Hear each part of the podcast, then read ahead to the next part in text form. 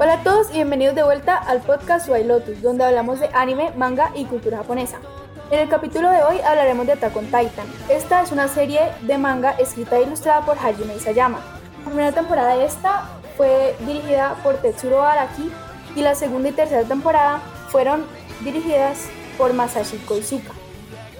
Esta serie no la pueden ver en Netflix porque no fue licenciada por esta compañía, pero la pueden ver por otra aplicación que se llama Crunchyroll.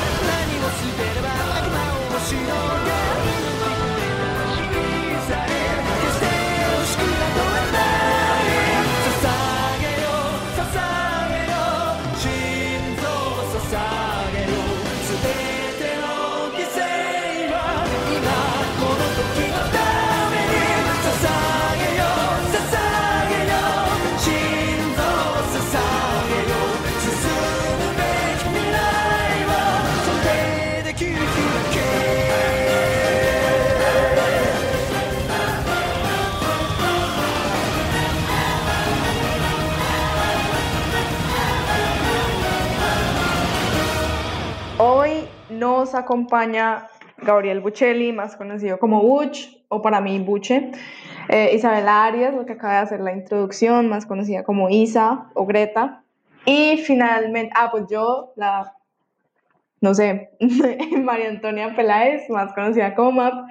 Y eh, más importante, eh, Libardo Restrepo, que es un historietista de Cali que acaba de publicar su primer libro. Entonces, hola Libardo, ¿cómo estás?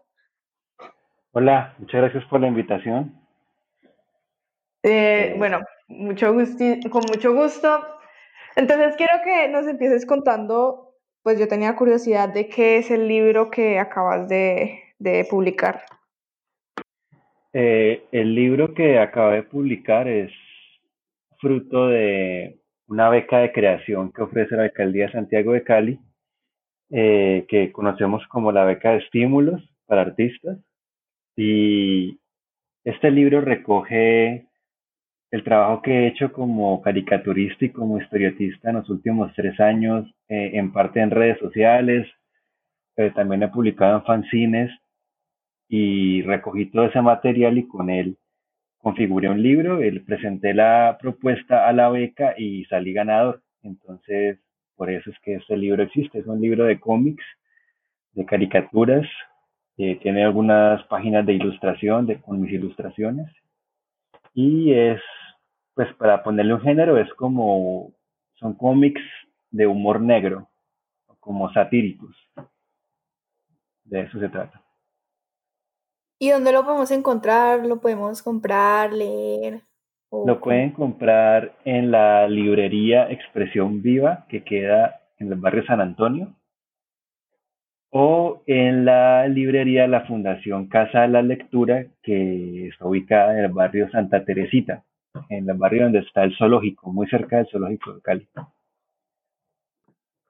Oh, listo. Entonces, yo quería contarles a nuestro público que gracias a Libardo, es que muy sinceramente estoy muy agradecida con él, porque él estuvo en nuestra feria del libro del colegio hace como dos años, creo, Em, y nos mostró un capítulo de Attack on Titan, pues, que es el tema que vamos a hablar hoy. El caso es que yo quedé encantada con ese capítulo, yo no podía de lo bueno que se veía. Y yo no era, yo no era la persona como de ver series, ni, ni películas, ni nada, o sea, la verdad yo no sabía qué hacía en mi tiempo libre. Y me muestran este capítulo y yo no, yo me tengo que ver eso ya. Y llegué a mi casa a ver Attack on Titan y a empezar a ver anime y llevo un año solo viendo anime y solo leyendo manga y es como lo mejor que me ha pasado en la vida. Entonces, Leonardo, como, ¿cuál es tu relación con el anime y el manga? Bueno, mi relación con el anime empezó eh, probablemente cuando era muy jovencito, yo tengo 32 años, yo creo que empezó más o menos como a los 14 o 15 años o antes. En ese tiempo, eh, en la televisión había un canal que se llamaba Locomotion.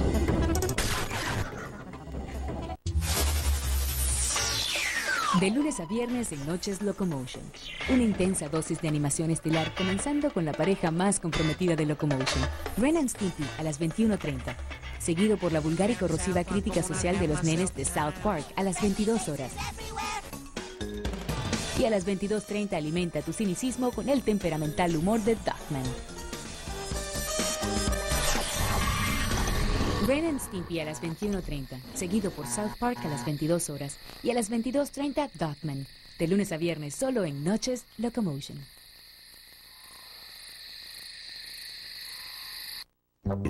Eh, y fue el primer canal que yo vi en la televisión que tenía una programación de anime, pero que no era como el anime shounen tradicional, o sea, ahí no daban Dragon Ball ni Pokémon, ni lo que veías en, en otros canales, sino que daban unas series eh, diferentes que, que de pronto tenían como una, un perfil más para adultos, pero que igual no se enganchaba en ese momento creo que fue el primer canal que transmitió en español Evangelion, que ahora todos lo vemos en, Netflix, pero hace 20 años eh, lo daban por este canal y otros, otros otros programas. Entonces ahí fue que me empecé a enganchar y cuando yo estaba muy peladito era muy difícil conseguir manga. Ahorita tú ves, no sé si lo han notado que hasta en el supermercado de la 14 hay en las cajas registradoras hay mangas. Sí, antes, sí, sí, Antes conseguir un manga era la cosa más difícil del mundo. Eh, entonces no tuve mucho acceso a los mangas sino hasta que eh, llegó la banda Ancha Cali, como en el año 2008 Y empezaron a aparecer pues las primeras aplicaciones y las primeras páginas para, para que pudieras descargar libros y leer online recuerdo que el primer manga que leí online en, el año 2009 fue Akira. Eh, y lo leí porque había visto en Locomotion 10 años antes la película.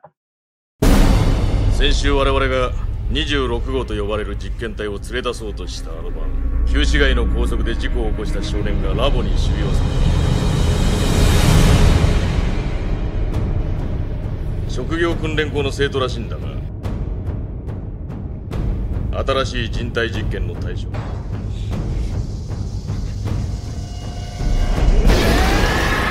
あの力には触れてはならんのかもしれんな触れてコントロールせねばならんのだ我々の手に余るようなら 即座にしますよさてどうする一緒に帰るんだうるせえ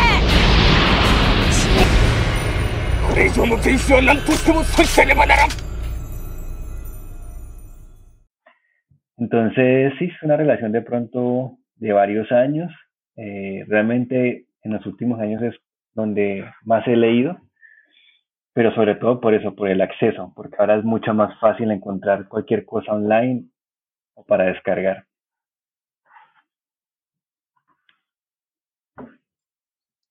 Liva, una pregunta. Eh, ¿qué animes le recomendarías al público y cuáles son tus favoritos? Yo creo que mi anime favorito, aunque suene a cliché y como, como muy repetido, es Evangelion. Es, creo que es mi anime favorito. Same, same, es el mío también. bueno, eso era todo. Sí, yo creo que no se ha hecho algo igual, o sea, es demasiado eh, ¿cómo decirlo? Magnífico en, en todo sentido de la palabra.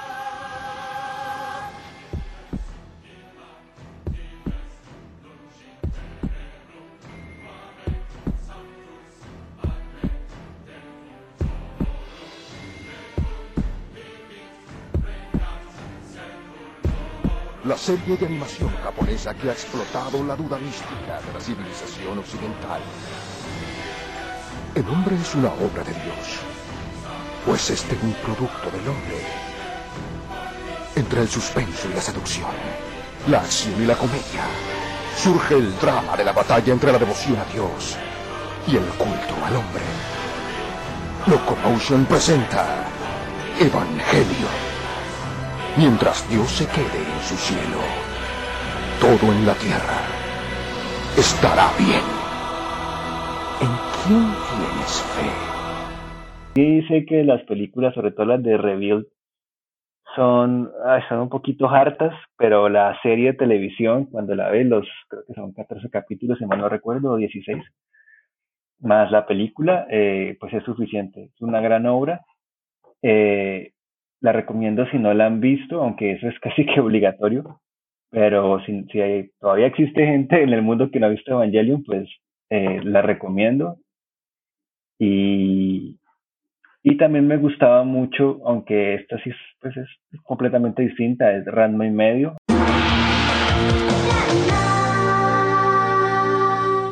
Aunque eh, esa serie nos llegó a Colombia como incompleta, no están todos los capítulos, eh, pero, pero lo que se puede conseguir, eh, también les recomiendo. Esas dos. Bueno, yo también la recomiendo. El mejor anime que he visto en toda mi vida. No se ha hecho nada igual, no se va a hacer nada igual, pero bueno, ya. Empecemos con el tema de hoy, que estoy muy emocionada porque es mi segundo anime favorito. Antes era el primero, pero después me vi Evangelion. Attack on Titan, Shingeki no Kyojin, Ataque a los Titanes, como quieran decirle. Ese anime eh, gira en torno a Eren Jaeger, Jaeger, no sé cómo se dice, quien junto a sus amigos de la infancia decide unirse al ejército para vengar la muerte de su madre y la destrucción que hubo eh, en su ciudad, pues eh, por parte de los titanes. Son unos seres humanoides muy grandes, muy altos, de diferentes tamaños, formas.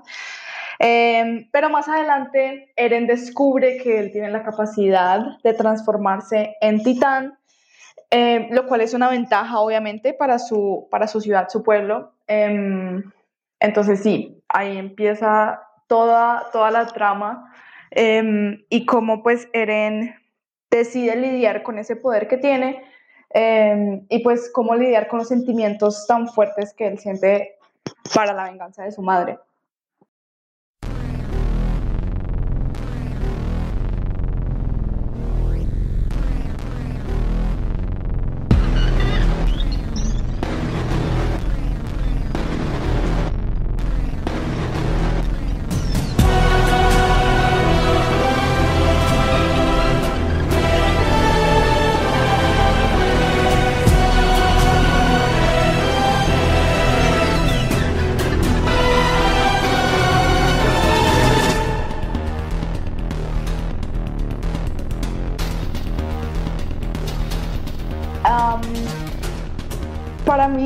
Este anime también es una obra maestra y el manga, porque también me lo he leído.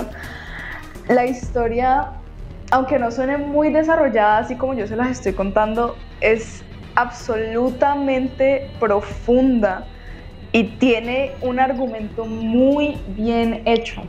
Entonces me encanta. No sé qué piensan los demás. Pues para mí, a mí me, encant- me encantó la serie, pero me parece que hay que tenerle un poquito de paciencia porque los primeros capítulos yo me la vi y a mí eso me pareció basura, a mí no me gustaron los primeros capítulos. Los primeros tres o cuatro capítulos no me los pude ver, o sea, fue muy harto verlo porque al principio me pare- a mí me parece muy lento, pero a medida que va pues pasando el tiempo y que van desarrollando la trama en sí, se vuelve muy buena. Yo estoy súper de acuerdo con Map, o sea, el anime es súper profundo, se mete con, con todo tipo de aspectos, con política, se mete con un montón de cosas. Una trama excelente desde mi punto de vista. Eh, y sí estoy de acuerdo con Isa, la trama sí se tarda un poquito en empezar, sí, sí que sí le falta como un empujoncito, o sea, es un poco tarde, se tarda un poquito, pero realmente es o sea, yo creo que vale la pena, vale muchísimo la pena porque el anime en casi todos sus sentidos es hermosísimo. O sea, es, casi que perfecto, diría yo.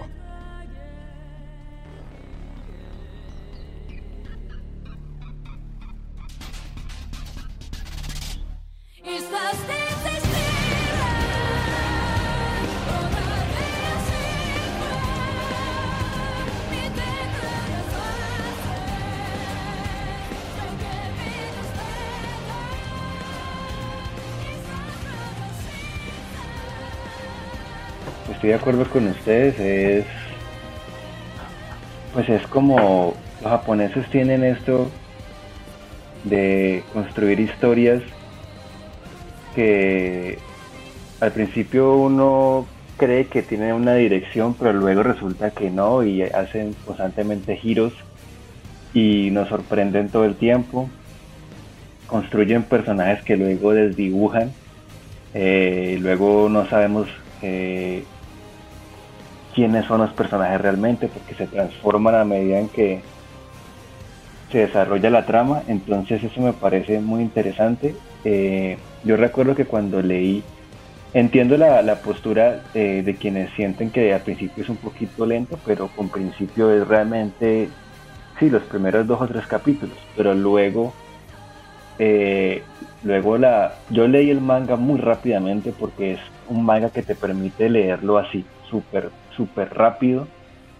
a pesar de que tiene una trama muy intrincada, muy, muy compleja. De hecho, yo creo que en este momento, yo lo dejé leer hace un año y en este momento yo creo que recuerdo realmente el 50% de lo que leí porque es muy compleja y, y pero, pero tiene un ritmo muy rápido. O sea, realmente todo se va desarrollando rápidamente, tiene mucho dinamismo. Eh, aunque sí, al principio puede tardar un poquito, como encontrar como para dónde va. Eh, entonces, ah, sí es una obra magistral, creo que este autor, se me olvidó el nombre del autor, usted lo acabaron de mencionar. Eh, Hajime Isayama, ¿sí? Hajime Isayama, creo que el tipo es un genio del guion, o sea, o sea, es capaz de sostener al lector allí durante muchos capítulos y, y nunca entender realmente qué está pasando. Eso me parece chévere. Sí, Libardo, y dijiste algo muy interesante que es eh, los personajes. O sea, yo creo que ah, para mí me gusta todo de Attack on Titan, la verdad, no tengo ninguna queja y es, es muy bonito cómo se, cómo se desarrollan los personajes en Attack on Titan y cómo es, es, pues para la mayoría de la población, yo sé que hay alguien aquí en este podcast que predice absolutamente todo lo que va a pasar, pero por lo menos para mí los cambios que les hacen a los personajes no son para nada predecibles. O sea, no me lo esperaba, no tenía ni idea que ese personaje iba a ser malo, pues malo entre comillas. No, no me esperaba, no me esperaba que Eren iba a ser un titán, o sea, y, y los, y los van desarrollando y tú ves como ellos crecen. Es, es, es muy chévere, es muy chévere, es muy bonito. O sea, al principio del anime me acuerdo de eso porque me lo vi pues hace años, hace, hace tiempo. Pues uno, uno ve a Eren pues un poquito débil, pero con, como con esa, con esa como motivación siempre a seguir avanzando y ahora lo ves y bueno, pues está luchando contra tres titanes, dos titanes, diseñando cosas, destruyendo cosas, es, es muy interesante.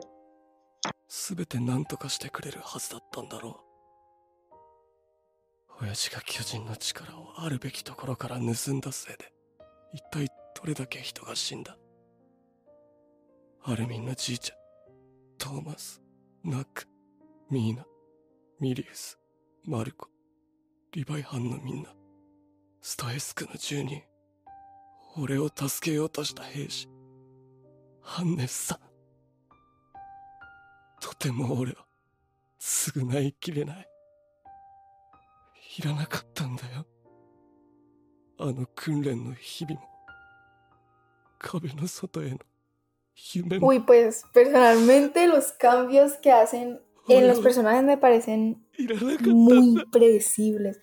O sea, como, ay, pero es que no sé si pueden, bueno, no voy a decir spoilers, pero, por ejemplo, el, del personaje que estaba hablando Map, es, uno se lo espera como el segundo en el que lo ve. O sea, yo no entiendo cómo uno no se puede dar cuenta de que ese personaje es malo. Literalmente le toca la cabeza a Armin y dice, no, bye, free. Como que no, no, no tiene sentido que haga eso si es como un...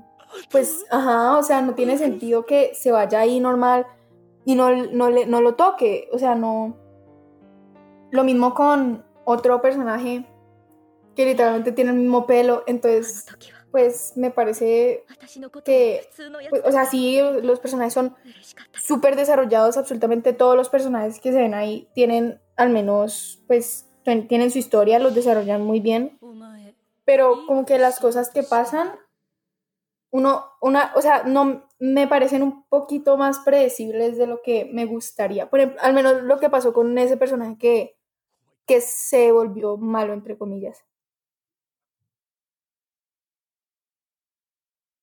Bueno, yo quería decir que cuando estaba leyendo el manga, eh, bueno, hay que también partir de que el anime es muy fiel al manga, o sea, realmente no hay como pérdidas. De hecho, hay ganancia porque en el anime puedes ver, pues, por ejemplo, el hecho de que sea un audiovisual animado, pues puedes ver los movimientos de los personajes, de los personajes y todo ese tema de las acrobacias y bueno, eso es fantástico y, es una ganancia. Sí, Leonardo, te iba a decir que, que hay gente que ha llegado a decir que el anime es mejor que el manga y eso en la comunidad, en la comunidad de anime es mucho decir porque siempre el manga es mejor que el anime. Es una blasfemia. Sería una blasfemia, pero no, no, realmente el, man, el anime es excelente, es excelente. Es decir, en la medida en que el manga es muy bueno, y el anime hace una muy buena adaptación y además tiene en sí mismo sus valores que lo hacen, digamos, eh, los valores propios de los audiovisuales, es decir, tiene música, tiene sonido, tiene movimiento, cosas que no tiene el manga por su naturaleza, pues ya es, es, es una ganancia. Pero lo que quería decir es que cuando yo empecé a leer el manga, yo al principio pensaba que el autor iba literalmente añadiendo lo que se le ocurría. Llegó un punto en que empecé a creer eso. Por ejemplo, cuando en una escena en la que, voy a decirlo, no importa, no es un spoiler tan, pues, tan importante. Eh, cuando, cuando están tratando de capturar a Annie, que se va a escapar, no recuerdo por qué, y en, ese, en esa lucha rompen una pared de, del muro, cuando se descarga la, se la pared, ven la, la cara de un titán dentro del muro. Yo dije, no, esto es absurdo, ¿cómo va a haber un titán dentro del muro? Eso es una tontería que, el autor le acabó de añadir y esto es improvisado, esto no tiene nada que ver. Pero estaba muy equivocado. Eh, ya a medida que uno progresa en, la, en, el, en el manga y en el anime, te das cuenta de que hasta la cosa más absurda tiene sentido.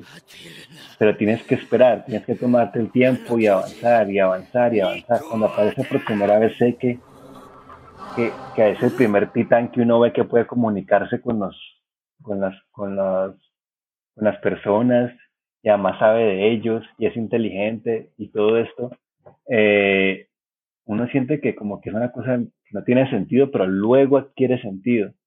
Entonces creo que lo que, lo que hace Isayama muy bien es eso, es añadir cosas que inicialmente te golpean, inicialmente te dejan como en shock, como que no entiendes, como que no tiene sentido, como que es absurdo, esto no, no, no puede ser, y luego no sé cómo lo hila con la historia y, es, y aquello que era extraño y que no tenía sentido se convierte en algo verosímil y, y es algo que hace todo el tiempo, desde que empieza hasta, hasta donde va. Siempre nos, nos, nos sorprende constantemente. その時思い出した そうだ。この世界は残酷なんだ。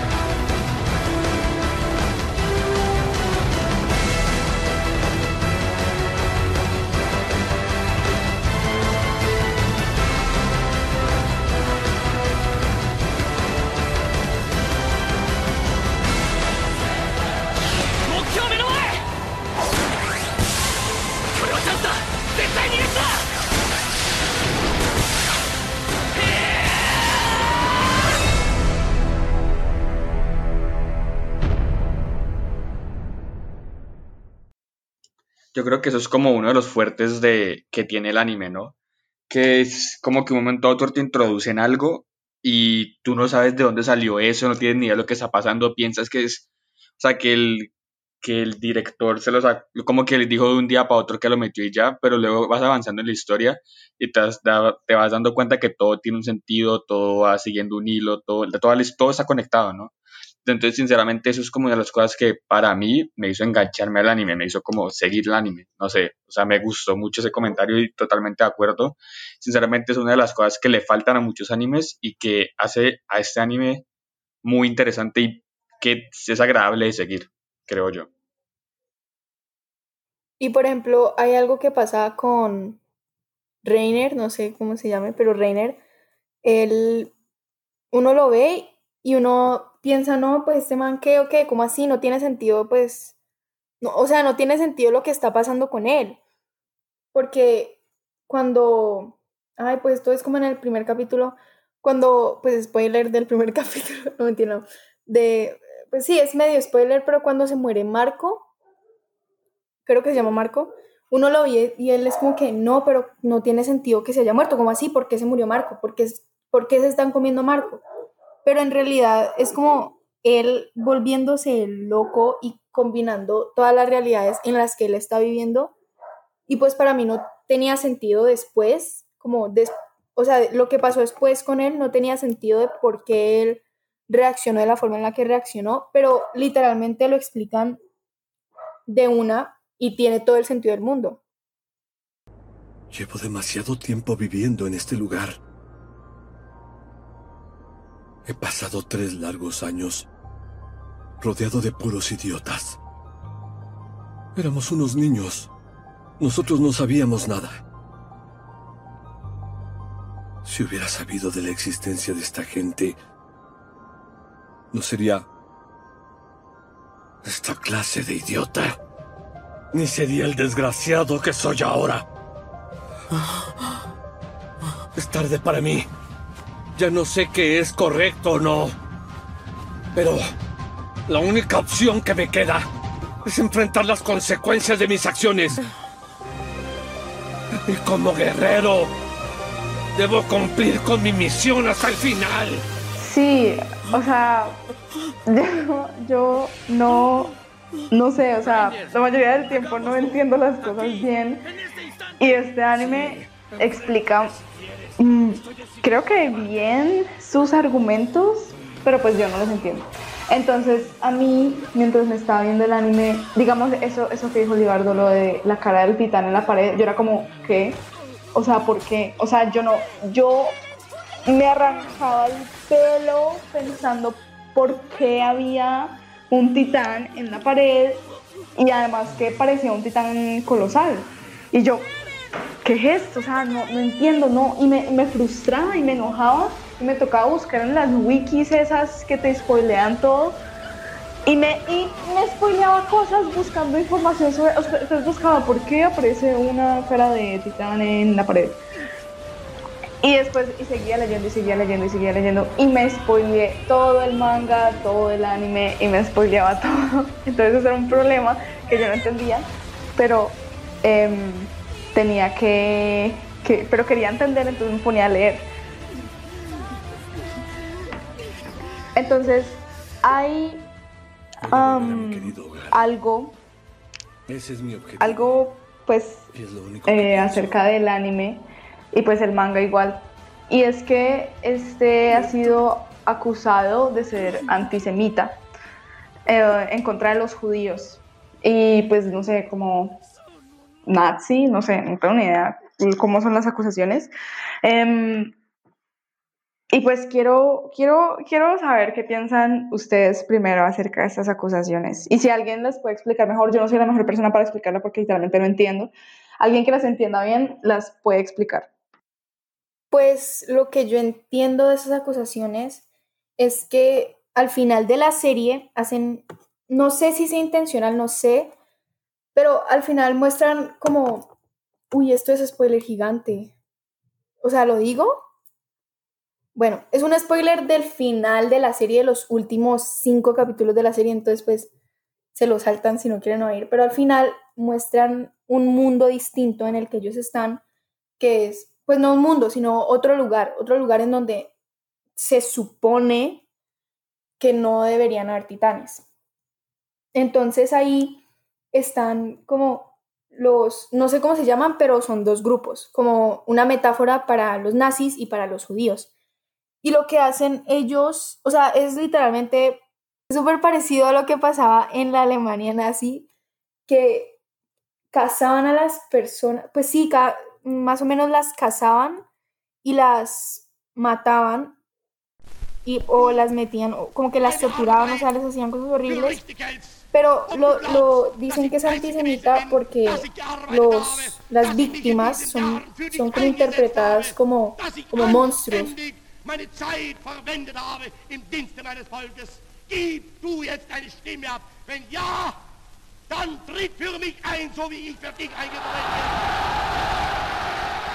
Sí, sí, o sea, lo que pasa es que a los teóricamente villanos de la serie los hacen ver como, o sea, les ponen estereotipos eh, popular, de lo, popularmente llamados para los que se le atribuyen a los judíos, ¿no? Pero realmente a mí me parece que la gente ve lo que quiere ver, ¿no? Porque, o sea, realmente me parece un poco rebuscado todo esto, porque aunque sí sea, aunque pueda ser una metáfora eh, al holocausto o, a la Alemania nazi, me parece que no es directamente a eso y se puede interpretar inclusive como a cualquier tipo de opresión de minorías, inclusive se, puede, se le puede inclusive eh, se le puede decir que es simplemente una metáfora al clasismo, y no tanto a y no tanto una referencia antisemita. Entonces, sinceramente, pues, creo que la gente poniendo al villano como sigue poniendo a la, a, la víctima como un monstruo. Entonces, a mí estas cosas no me parecen irracionales. O sea, literalmente son humanoides, o sea, son figuras humanas con las, las, los ojos, la boca, el cuerpo exagerados. O sea, es literalmente el diseño de los titanes. Para mí no tiene... pero yo no estoy hablando nada de los titanes, estoy hablando de que ponen a la víctima, sea quien sea, una minoría, como algo que se ve asqueroso, porque los, los titanes son asquerosos, y los ponen, o sea, como que victimizan al opresor, ¿me O sea, no sé si tenga sentido lo que estoy diciendo, pero no me, o sea, no me gusta lo que hicieron, no, no me gusta que hayan puesto una minoría como un monstruo.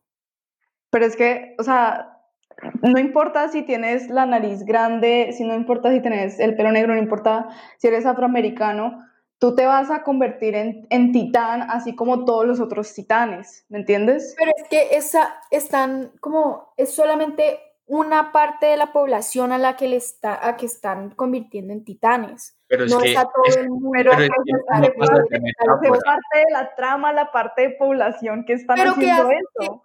oigan, oigan, pero es que es una metáfora, es una metáfora. O sea, no es como que el autor del libro se haya ido a matar judíos por la calle. Es una metáfora a algo que él ha visto en la vida real y está intentando representarlo. O sea, no es como que el autor eh, vaya por la calle diciendo a los judíos que son feos. Simplemente para mí yo lo interpreto de la manera en que vivimos en un mundo en donde existe el clasismo, en donde existe la discriminación a minorías. Y entonces, si pues tú quieres mostrarlo mediante... Por eso, pero es que tú no puedes mostrar, o sea, tú no puedes esperar mostrar un mundo bello y hermoso y que la gente diga como, oh, wow, qué conflicto tan interesante. O sea, todo es, tema de la opresión es interesante. De las víctimas. Por eso, pero es que las víctimas, o sea, todo eso es, todo, o sea, no se terminó de quedar la serie, todo eso es una metáfora, no le hace daño a nadie y no se deja, y no es como que digan los judíos son malos. Pero tú no eres nadie para decir que no le hace daño a nadie porque tú no eres judío y tú no te estás decir algo? Pero es que no lo dicen directamente. Bueno, bueno, bueno, bueno, dejemos que Libardo hable. No, eh, para que, voy a ser como medio árbitro, eh, yo creo que, como estábamos hablando ahorita, el autor va introduciendo cosas a la trama, cosas que generan un impacto inicial, pero que tenemos que ver desarrolladas y se desarrolla mucho tiempo después. Eh, le encontramos sentido luego. Efectivamente, estoy de acuerdo. Eh, cuando, cuando empecé a leer lo que yo llamo como la segunda parte del manga, es decir, cuando empezamos a conocer el pasado de del padre de Eren, se me olvidó cómo es que, Grisha, Grisha Jagger, cuando conocemos de dónde viene Grisha Jagger, o sea, que viene de, no de la isla Paraíso o Paradis, como se traduzca, sino de, de Marley, no, eso también tiene como varios, varias traducciones. Cuando uno empieza a ver cómo retratan a esa comunidad como una minoría, que, que es, que uno inmediatamente puede relacionar con lo que relacionarlo con lo que ocurrió en la Segunda Guerra Mundial, con los guetos de los judíos, con la manera en que fueron encerrados en guetos o en barrios especiales, donde tenían limitaciones, eh, la manera en que se ejerce sobre ellos un abuso de autoridad y un abuso de autoridad además racial, porque en el manga es, es claro, o sea, existen dos tipos de, de, de razas. Los, la gente de la, la, autoridad, que son la gente de, de, la isla Paradis, que no, recuerdo cómo los, los ellos, tienen un nombre, pero no recuerdo cómo los llaman. Y, y bueno, sobre ellos ejerce una opresión por sus por miedo, básicamente porque temen que ellos finalmente se apoderen del mundo dado sus condiciones de titanes. En el manga es claro que la gente, algunos, son, algunos ni siquiera son conscientes de que pueden transformarse en titanes. Y si no me equivoco, creo que eh, sobre ellos experimenta para que, para que eso no ocurra. Eh, entonces, cuando uno ve el desarrollo de, de ese pueblo, digamos, en la ficción que ofrece el manga, los hijos de Ymir, cuando uno ve el desarrollo de ese pueblo, uno ve que nace primero, nacen de una opresión. De hecho, la, la madre de todos es una, es una, una niña que es abusada. No quiero hacer spoiler, ya más adelante lo encontrarán seguramente, pero nace como de una, de una niña que es abusada terriblemente y que al final descubre que tiene esa capacidad de transformarse en, en titán. No les voy a decir cómo lo consigue porque no quiero dañarles el, el anime o el manga. Pero nace primero de esa opresión. Luego esos, esas víctimas que, que al principio eran los oprimidos, luego se vuelven los opresores, porque los titanes se vuelven como los grandes conquistadores del mundo por su, por su capacidad. Luego sus opositores se reúnen y logran vencerlos. Y ese es, y, y en ese momento, o sea, en ese contexto histórico de donde empieza el manga es cuando ellos han sido vencidos luego de luego de muchos años de, de poder. Y luego esos oprimidos más adelante se convierten una vez más en los opresores. Entonces todo el tiempo el manga hace eso. No te está diciendo existen dos bandos, los que están eh, ostentando el poder y lo seguirán haciendo eternamente y los que están siendo oprimidos, sino que todo el tiempo hay esa fluctuación. En este momento estás de este lado, pero más adelante vas a estar del otro lado. Y luego te vas a dar cuenta de que estás abusando de tu poder y luego vas a ser derrocado una vez más. Y así todo el tiempo, todo el tiempo sucede esto, todo el tiempo sucede esto, una fluctuación. Creo que hay que darle, hay que darle tiempo. Sí. Pero sí, eh, yo creo que en una primera lectura estoy de acuerdo.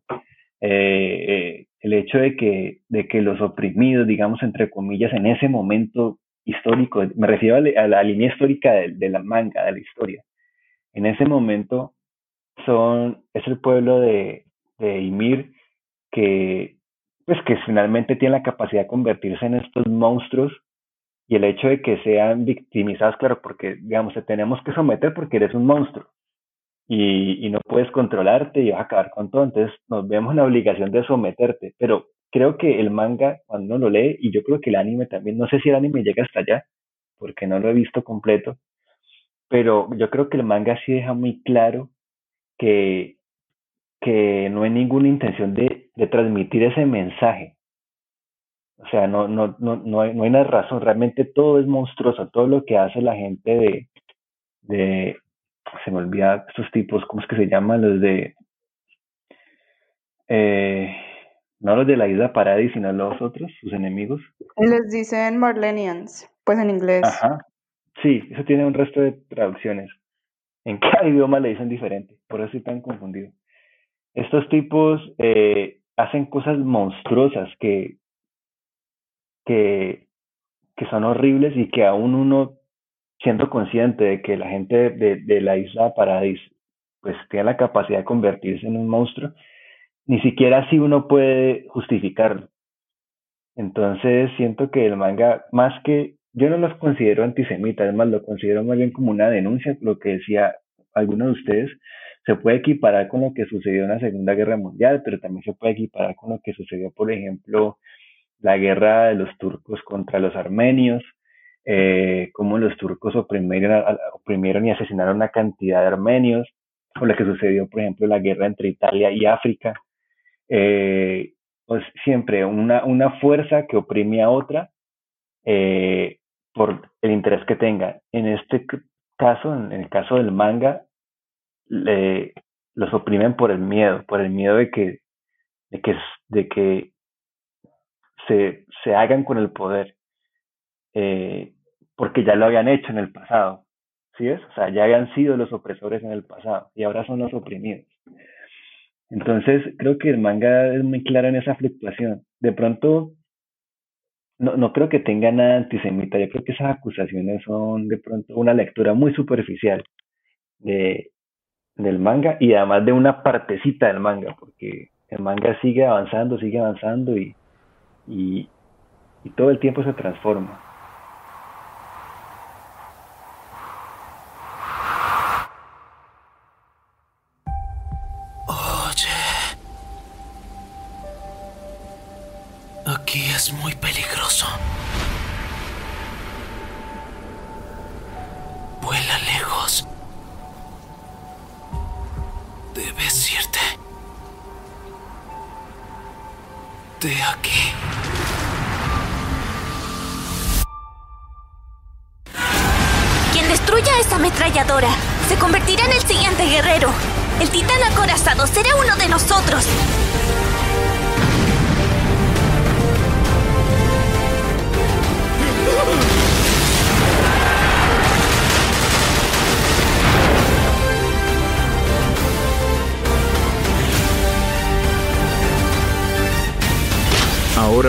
Entender lo que pasó ese día.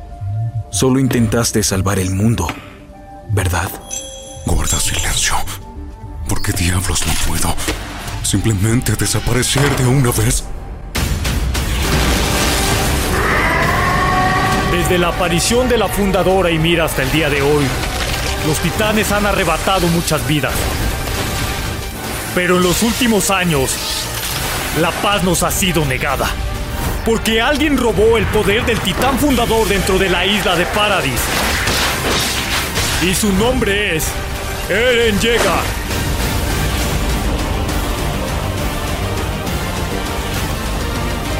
Es por eso que aquí y ahora, a toda la isla de Paradis, le declaro la guerra.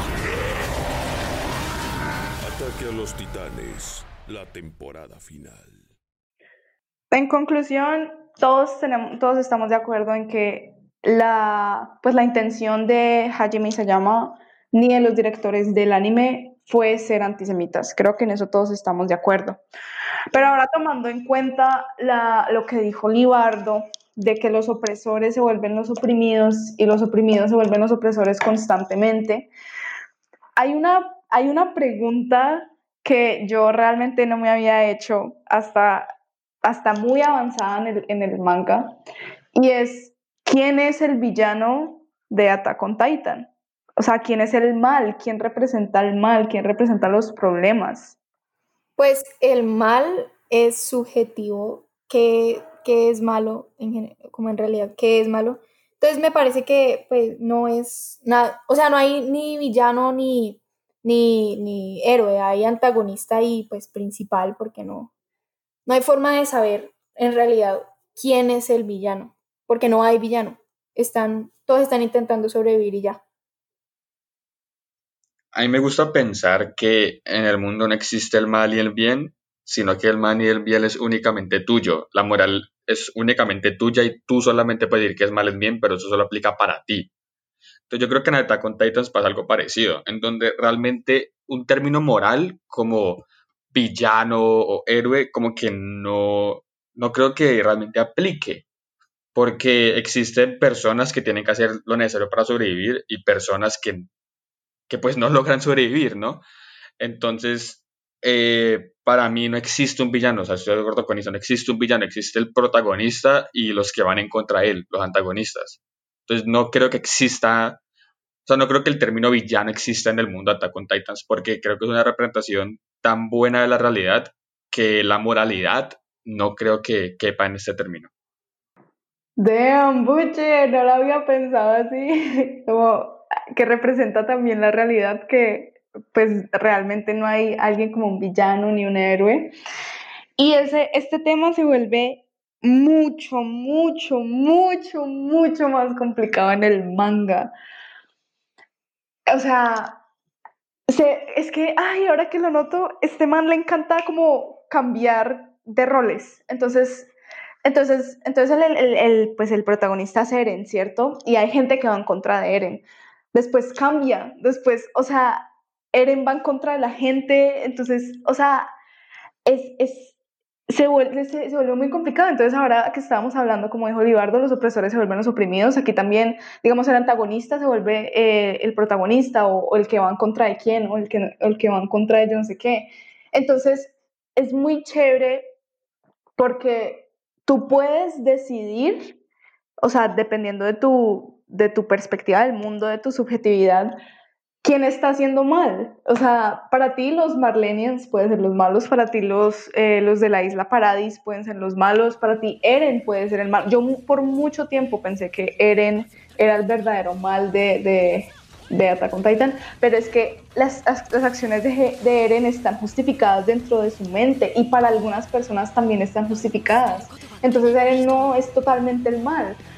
Entonces es, es, un, es muy bien hecho, está muy bien diseñado para que sea absolutamente, eh, pues que, es diferente para cada persona.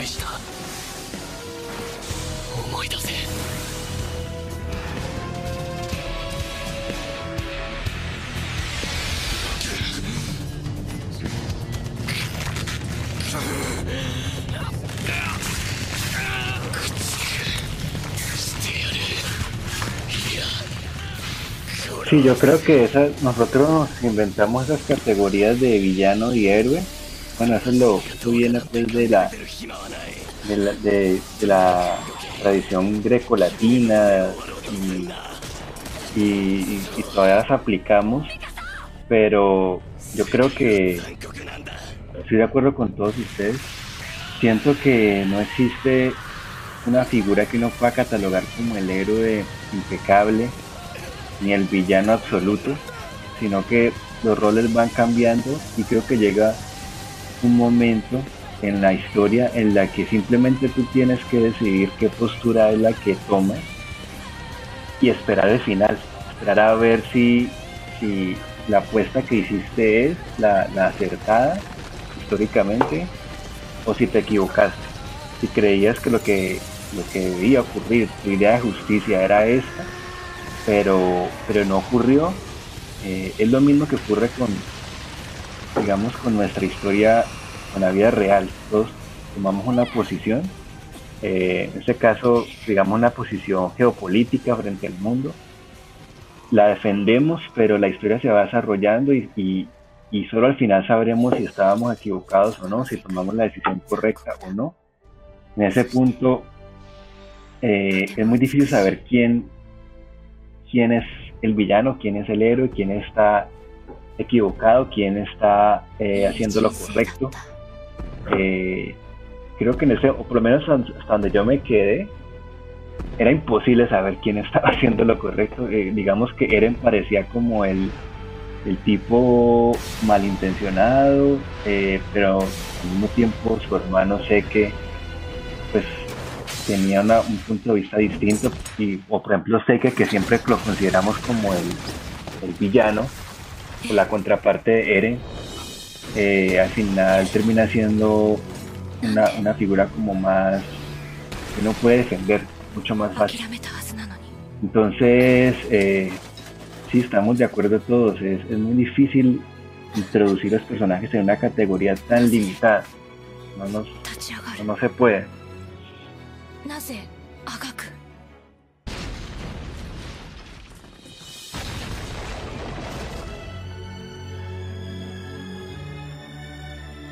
何のために？生きる意味なんて。もうどこにもないのに。何が私を？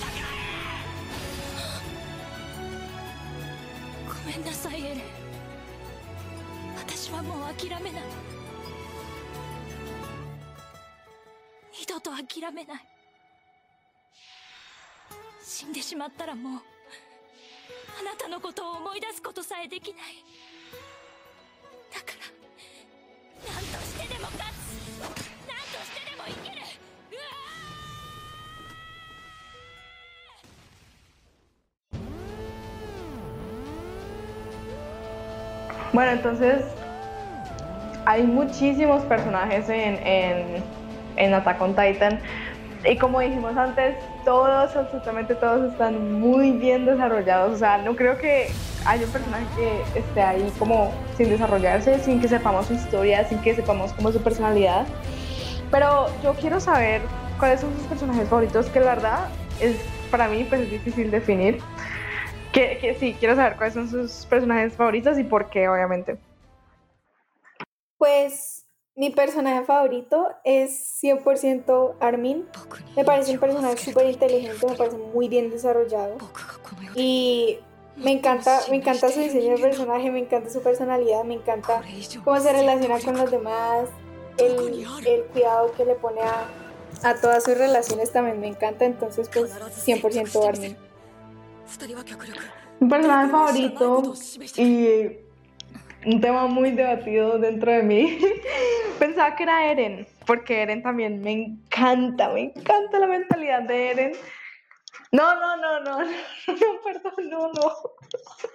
Es que los que han visto el manga me entienden, no, no me encanta su mentalidad, me encanta cómo muestran su proceso de pensamiento.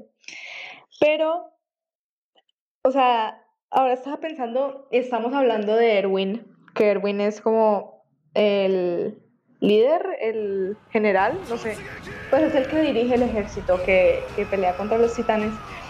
Y este man, o sea, yo no me acordaba por qué me gustaba tanto, pero ahora nos pusimos a hablar de él. Y ese man es absolutamente hermoso. O sea, es, es totalmente entregado a lo que hace, totalmente entregado a la gente. Ese man se cortaría un brazo por, por la gente. O sea, es, se sacrificaría, se mataría por la gente. Es absolutamente hermoso y es, y es- se ve muy y es muy cuadrado. O sea, parece que no tiene emociones, pero está lleno de emociones y, y, y, lleno de querer proteger a todo el mundo. Y eso me fascina. Me encanta Erwin, me encanta también su diseño personaje, me parece muy atractivo. Sí, el caso es que lo amo, lo amo muchísimo. Eh, yo también siento que me encanta Erwin. Bueno, yo creo que me encanta más bien todos los que están como en una posición de poder. Erwin, Hanji, todos ellos. O sea, no sé si sería como por alguna fantasía de poder que tengo yo interna, pero todos los personajes que están como en esa posición me encantan. Pero sobre todo me gusta mucho mi casa, mi casa y Levi. Eh, mi casa porque es como la representación de la mujer empoderada, es una mujer súper poderosa que de un momento a otro, o sea, es como es tiene un poder nato, na- naturalmente le sale todo, tiene unas habilidades que las desarrolla muy rápido, capta de una muchísimas cosas y se mueve súper bien en- dentro de todo. O sea, es como la representación de lo que una mujer empoderada es, eso me encanta. Pero Levi también es, es como lo contrario a lo que tú piensas de alguien poderoso, porque es un señor chiquito, como antipático, serio, que casi no se mueve, pero es también uno de los líderes de, de esta legión, donde están Erin, Mikasa y, Ar- y Armin. pero es extremadamente poderoso y yo creo que me gusta mucho es como por cómo animan a Levi, por porque realmente todos los saltos que hace, todo se ve hermosísimo, todos los cortes que le hace a los, a los gigantes, todas estas batallas que tiene. O sea, me encanta cómo lo animan, me encanta cómo él se ve, como batallando, o sea, es, me parece hermoso, me parece hermosísimo. Y también todo el desarrollo que él tiene, todo su desarrollo de personajes, todo como su historia que él tiene, me encanta. Me encanta todo lo que está alrededor de él y todas sus relaciones que tiene. O sea, no sé, me parece un personaje súper bien hecho y, y súper bien llevado y que tiene muchísimo sentido en un escenario real, diría yo. Bueno, pero si nos ponemos a hablar de animación, o sea, Attack on Titan sobresale, le salen letreros, es probablemente es la mejor animación que he visto en toda mi vida de anime. Y eso que el anime salió en 2013. O sea, y no se compara a animes que salen hoy en día. Hay una, hay una pelea. Hay una pelea entre Levi y Kenny. Pues los que si se lo ven ya, van a ver cuál es, ya van a ver cuál es. Esa pelea o sea, yo me acuerdo de ella incluso después de un año de verme el anime y, y, la veo. O sea, yo de vez en cuando busco por YouTube pelea Levi y Kenny y es absolutamente una locura la animación. Y es que yo no sé si es que le tienen animación especial a Levi porque Levi como sea, porque se, o sea, como se mueve él es, es, es algo loco, es algo de locos. Y toda la animación en general es absolutamente hermosa. Y, y no sé, no sé, me encanta, me encanta, me fascina. Es, una, es un anime muy chévere de ver. Eh, para mí, la animación es de las mejores animaciones que yo he visto en mi vida. He visto dos animes que me parecen mejor animados. Pero, o sea, lo que más me gusta de Attack on Titan, de la animación de Attack on Titan, es como la emoción y la forma en la que animan los ojos, o sea, los ojos de los personajes, son súper característicos porque, o sea, vos puedes ver absolutamente todo lo que está pasando y no entender, en, en, en todos los animes vos ver, pero no estás entendiendo lo que está pasando por la cabeza de los personajes. Pero, por ejemplo, en Attack on Titan uno ve los ojos de Eren y cada vez se van volviendo menos y menos y menos brillantes, por ejemplo, o o en escenas en las que los ojos se empiezan como a mover porque se están sintiendo mucho miedo o pues cosas así. Entonces, esas son las cosas que más me gustan de la animación de Attack on Titan, además de las peleas que son las mejores peleas de, de, de la animación que yo he visto en mi vida, porque pues sí, siento que como el 90% de la plata va para las peleas y los ojos en Attack on Titan, pero pues súper o sea, no, no me quejo porque es lo mejor de la serie. Y hay, algo... Dale, dale, Hay una cosa que yo creo que no se le reconoce como Attack on Titans, pero Attack on Titans usan como mucho los caballos y estas escenas que van como viajando en caballos. O sea, para mí, esas partes donde están en caballos me parecen que están súper bien animadas, cómo se les mueve el pelo, cómo muestran las caras, las dimensiones, eh, las batallas que pasan durante cuando están como viajando. Todo eso me parece impresionante y me parece que el fandom no lo reconoce lo suficiente, porque realmente para mí de las mejores escenas son esas, cuando están como viajando en caballos o cuando Erwin está dirigiendo como su toda la legión en caballos, que pasa pues evento importante. Eh, para mí es una de las mejores escenas que yo he visto, que creo que en casi todos los animes, que está súper bien animada, súper bien dibujada, cómo se no sé, me parece increíble. Simplemente ver esa parte del anime me pareció increíble y es uno de o sea, es una de las cosas por las cuales yo me repetiría ese anime, solo para ver las escenas.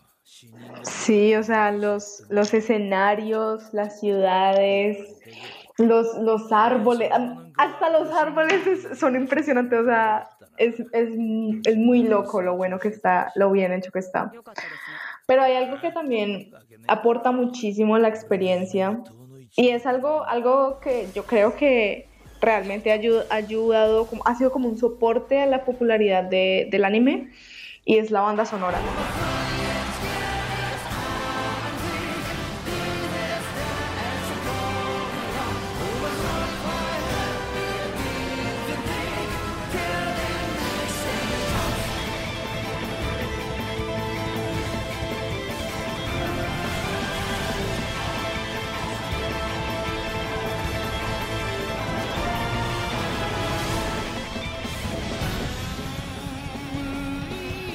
sea, que también es una locura, todo es una locura, sobre todo la, la primera, la primera intro.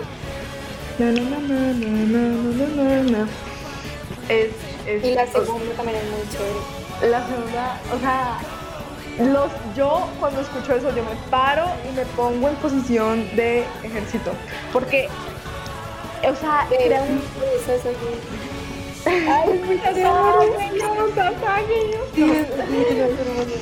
O sea, es que uno, uno siente tanto sentimiento que a uno seriamente le dan ganas de pararse y ponerse la mano en el corazón y la mano atrás.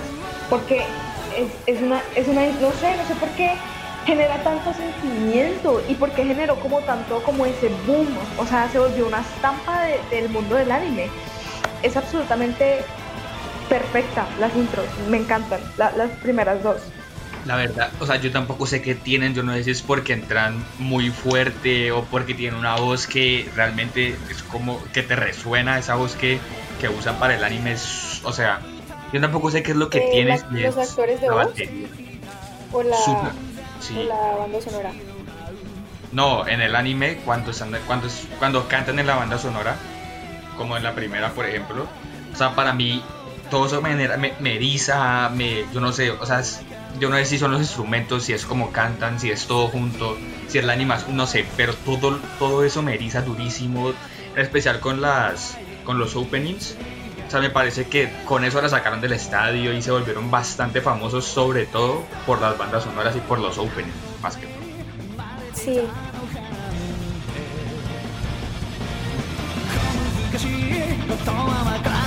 難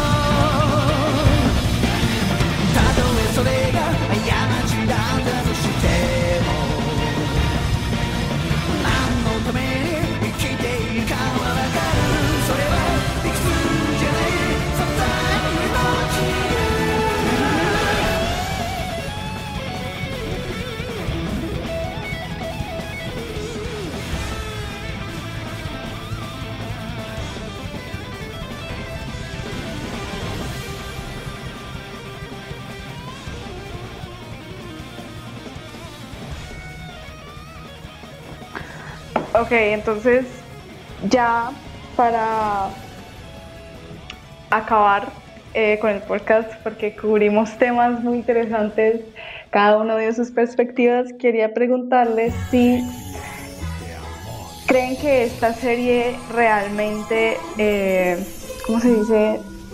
Eh, merece. ¿Creen que Attack on Titan merece todo el hype, como todo, todo, como todas las críticas de la gente, las críticas buenas? eh, de la, pues, ¿creen que, ¿creen que la serie está como a ese nivel de, de, de, como de calidad? ¿Creen que seriamente la serie es tan buena? Y si la recomiendan o no. Sí, sí, o sea, sí, totalmente. La serie es, o sea, me parece una de las mejores series que me he visto. Analiza política social, desarrollo de personajes, eh, relaciones, se mete con fantasía. O sea, sí, me parece excelente, la recomiendo 100%. Si te gusta la política, te la recomiendo. Si te gusta la acción, te lo recomiendo. Si te gusta el desarrollo de te lo recomiendo. O sea, si te gusta cualquier cosa, te la recomiendo porque sinceramente es excelente, la recomendaría 100% y sí se merece lo que está teniendo porque no solamente está muy bien pensada, sino que está excelentemente ejecutada. Pues a mí me parece que es muy buena y la recomiendo muchísimo, pero también hay gente que probablemente no la disfrutaría porque es, o sea, toma, es muy seria. Por ejemplo, yo, a mí no me gustan mucho las, las series, pues, los animes serios. Este me encantó muchísimo, pero pues también depende de qué tipo de animes le gusten a, a, pues, a cada, cada quien. Pero es súper recomendado, muy, muy, muy, muy bueno. Eh, bueno, yo también la recomiendo eh, por todas sus cualidades. Eh, la serie, bueno, no, no sé mucho de la serie como les digo porque no la vi completa, me vi algunos pero sí puedo recomendarles el manga. Pero claro, pues la serie, en la medida en que es una muy buena adaptación, también es excelente. Y siento que es una muy buena introducción al manga también, porque así como este, esta, este manga nos sorprende por, por todos esos valores que hemos descrito y, abordado, eh, eso es una, es, es como, eso es algo que se presenta constantemente en el manga. No digo en general, porque no todas las obras de los géneros son iguales, pero los japoneses tienen esa capacidad de presentarnos obras que se salen del molde, que nos hacen pensar, que nos cuestionan, que a veces pueden ser incómodas eh, y, que, y que nos movilizan. Entonces es una, una muy buena introducción al manga eh, y en general es una obra excelente, muy digna de dedicarle el tiempo que, que se merece, la reflexión, abrirle estos espacios.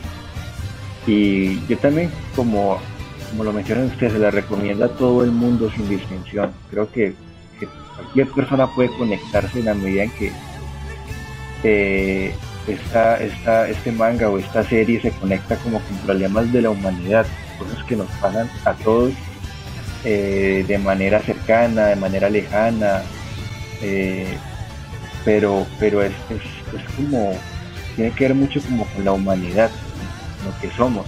Entonces, a todos nos, nos, conecta. Parece es como lo más importante y por eso la recomiendo.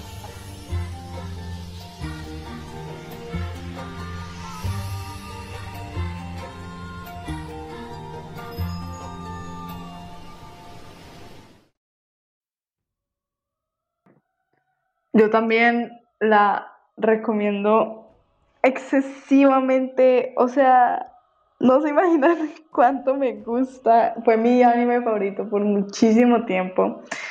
Y, o sea, yo creo que hay muy poquita gente en el mundo que se ve Attack on Titan y dice, no, no me gustó este anime, es lo peor que he en mi vida. No, o sea, yo seriamente pienso que hay muy poca gente así y quería decirles desde experiencia propia, si no entienden lo que está pasando, esperen, o sea, por favor tengan paciencia, no sean como yo, no se pongan a buscar información porque hay muchísima información en internet que es del manga y te vas a hacer spoiler y te vas a dañar toda la serie y no queremos que eso pase.